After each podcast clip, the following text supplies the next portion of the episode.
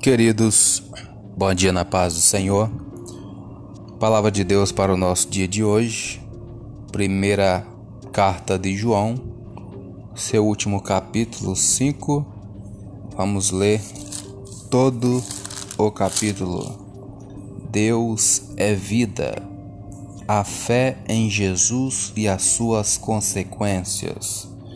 Versículo 1 em diante diz: Todo aquele que crê que Jesus é o Cristo é nascido de Deus, e todo aquele que ama o que o gerou também ama o que dele é nascido.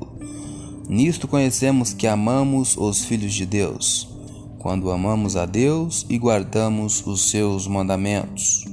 Comentário: Quando nos tornamos cristãos, passamos a fazer parte da família de Deus os companheiros crentes passam a ser nossos irmãos e irmãs.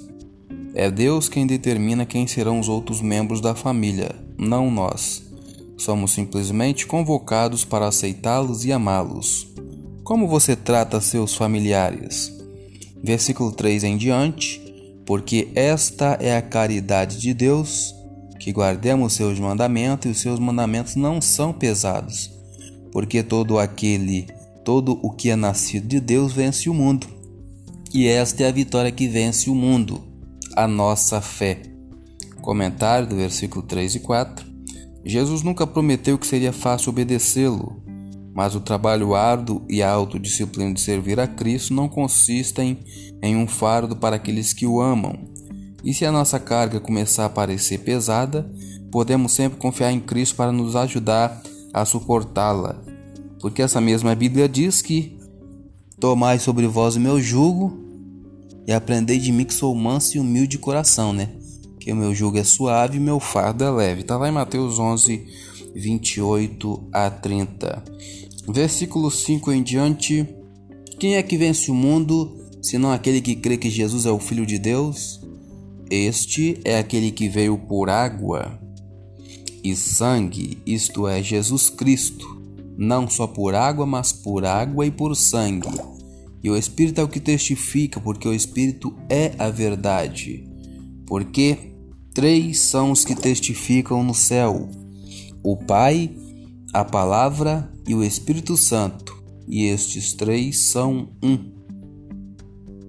E três são os que testificam na terra: o Espírito e a água e o sangue, e estes três concordam num. Comentário: Neste momento existia um falso ensino em circulação que dizia que Jesus fora o Cristo somente antes seu batismo e sua morte, ou seja, ele era humano somente até ser batizado, quando então o Cristo desceu sobre ele. Mais tarde o deixou antes de sua morte na cruz. Mas se Jesus tivesse morrido apenas como um homem, não poderia ter tomado sobre si os pecados do mundo e o cristianismo seria uma religião sem sentido. Somente um ato de Deus pode tirar o castigo que merecemos por nossos pecados.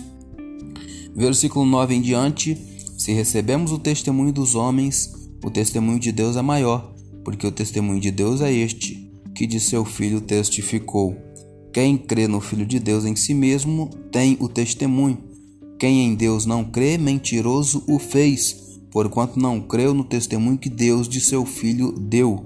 E o testemunho é este: que Deus nos deu a vida eterna, e esta vida está em seu Filho. Quem tem o Filho tem a vida.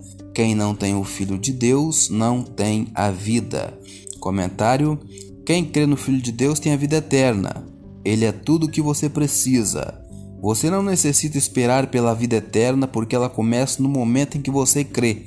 Você não precisa trabalhar por ela porque já é sua.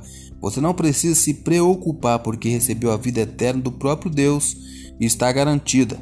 Apenas mantenha-se fiel ao Senhor. Versículo 13 em diante: Esta, Estas coisas vos escrevi para que saibais que tendes a vida eterna e para que creiais no nome do Filho de Deus partir do versículo 14, a eficácia da oração.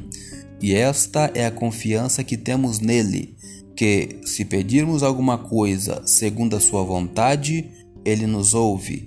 E se sabemos que nos ouve em tudo que pedimos, sabemos que alcançamos as petições que lhe fizemos.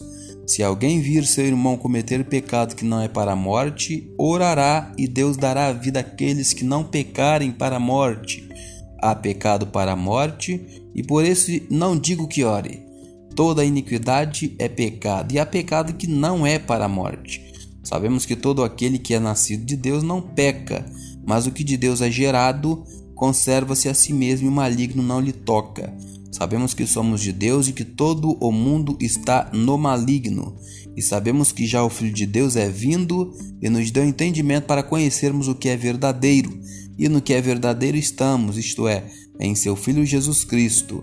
Este é o verdadeiro Deus e a vida eterna. Filhinhos, guardai-vos dos ídolos. Amém.